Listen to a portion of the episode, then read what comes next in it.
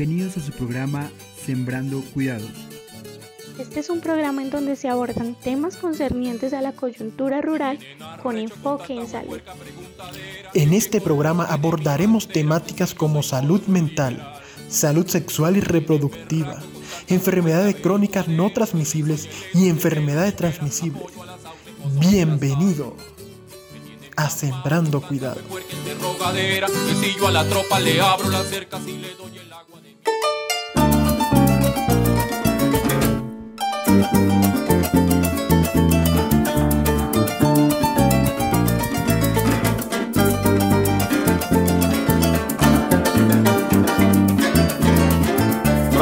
Mi inspiración y estoy preso de alegría. Bueno, el día de hoy vamos a hablar de una enfermedad infecciosa que tiene muchísima relación con la higiene, eh, con el consumo de agua y con el consumo de carne. Esta enfermedad se llama la cisticercosis.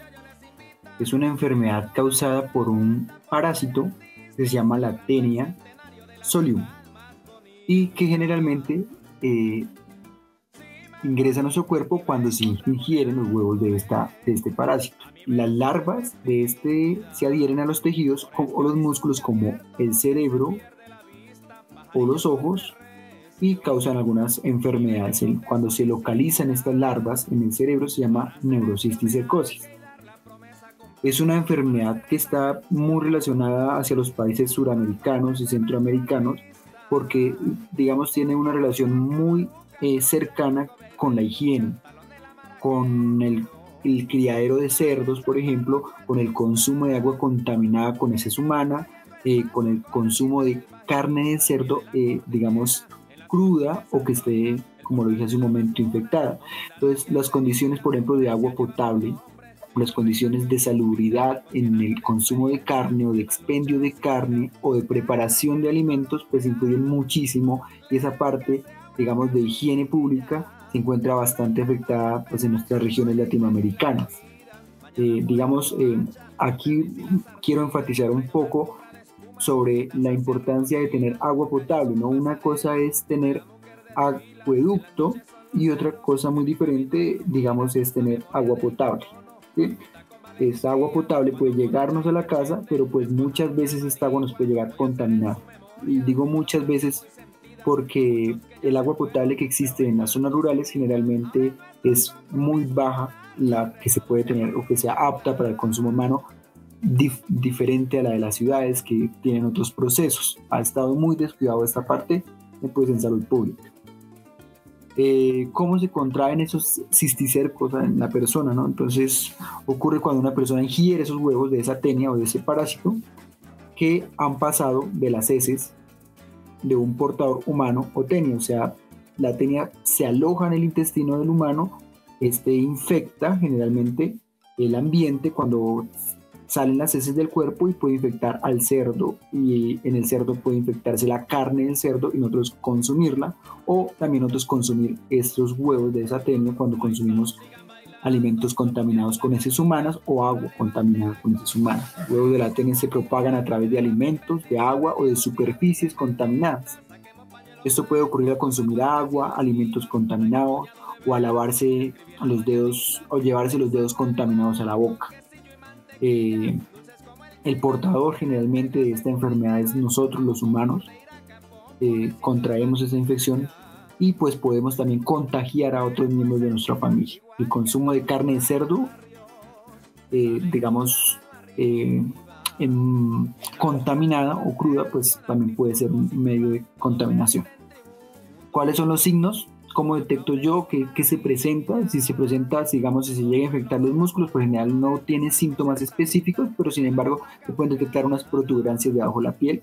Se infectan los ojos, se puede ver como una visión borrosa, turbia, se pueden ver los cisticercos en, en el ojito flotando, una hinchazón o un desprendimiento de retina. Pero si llega al cerebro, digamos, los síntomas son un poco más complejos, se pueden presentar convulsiones, dolor de cabeza, aparecer síntomas de confusión, eh, desconexión con la gente, el ambiente o el ambiente, no saben dónde están, no saben quiénes son las personas, no saben qué les rodea o qué les pasó, eh, problemas de equilibrio, de acumulación excesiva en el cerebro que puede causar también dolor de cabeza y puede producir también la muerte. Eh, ¿Cómo se diagnostica? Pues es para diagnosticarla, pues se requieren unos exámenes muy especializados de hospitales que cuenten con una tecnología que puedan tener acceso, por ejemplo, a exámenes o imágenes cerebrales específicamente, como la resonancia magnética de cerebro o el TAC computarizado, el TAC del cerebro. Eh, las muestras de sangre nos pueden eh, conducir a, a, detectar una infección, pero no son exactas al decirnos qué tipo de infección. ¿Qué debo hacer si sospecho que tengo alguno de estos síntomas? Pues lo que debo hacer es consultar pues, al médico. ¿sí? Hay tratamientos, depende de, de lo avanzado que esté y donde esté localizado este parásito o las zonas que esté comprometiendo en el cerebro. Eh, las infecciones generalmente se tratan con medicamentos antiparasitarios combinados con otros medicamentos como por ejemplo los antiinflamatorios, pero hay ocasiones en que se necesita cirugía para poder extraer esos esos huevos o esos parásitos que se están alojando en el cerebro. Eh, ¿Cómo se puede prevenir? La manera de prevenirla es bastante sencilla, es el lavado de manos con agua y con jabón antes, después, después de ir al baño, antes de consumir alimentos, al cambiar los pañales de los niños, antes de manipular o servir alimentos. O sea, enfatizo muchísimo en esta parte porque, digamos, cuando voy a comer a un restaurante o que me venden comida en la calle y de pronto no hay esa higiene de lavarse las manos o de coger superficies y tener las manos desinfectadas, pues eso incurre muchísimo al aumentar el riesgo de poder tener esta infección. Eh, cuando una persona generalmente manipula alimentos o está a cargo, por ejemplo, de los jardines infantiles, de los restaurantes, tiene que tener unos exámenes específicos para la manipulación de alimentos, como los exámenes de hongos en las uñas, como los exámenes parasitarios si tienen parásitos las personas, porque pueden también las personas contagiarnos a nosotros. ¿sí?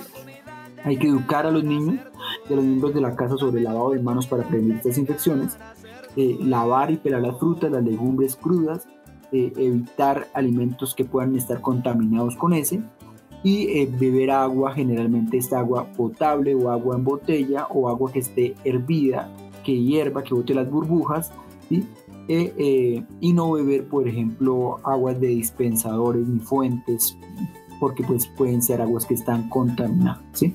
Entonces una de las recomendaciones es esa, es más basada hacia la higiene y el lavado de manos y hacia consumir alimentos, sobre todo en lugares donde nosotros tengamos la seguridad de que se está teniendo una buena higiene.